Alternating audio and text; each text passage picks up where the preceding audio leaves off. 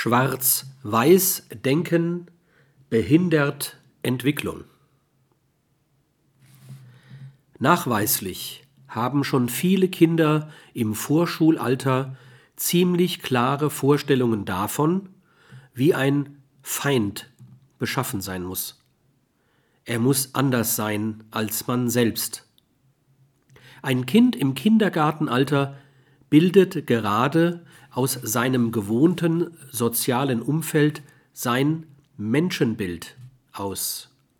Alles, was diesem Menschenbild widerspricht, wird als feindlich abgelehnt. Das Anderssein kann das körperliche Aussehen, die Kleidung, die Sprache betreffen. Kinder schaffen sich so ein Instrument, das es ihnen erlaubt, die eigene emotionale Welt zu regulieren und zu stabilisieren. So können sie mit ihren Ängsten und Ohnmachtsgefühlen, meist spielerisch, umgehen und ihnen entgegenwirken. Schwarz-Weiß-Zeichnungen helfen meist erfolgreich, die Erfahrung von Unsicherheit, Bedrohung und Ambivalenz zu mindern oder zu meiden.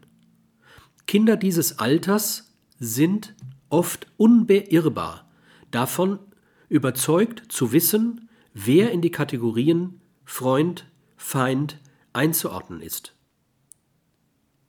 Die verwirrende Welt voller differenzierter sozialer Beziehungen wird durch das Entweder oder überschaubar gemacht und geordnet.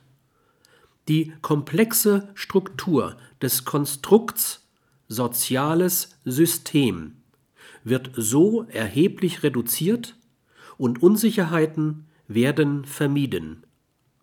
Es wird überflüssig, das Konstrukt durch eigene Erfahrungen zu bewahren.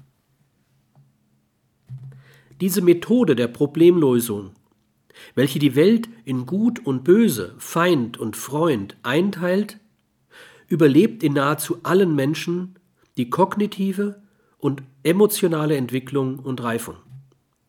Der infantile Mechanismus des Schwarz-Weiß bleibt bei nicht wenigen Menschen ein Strukturelement ihrer Psyche.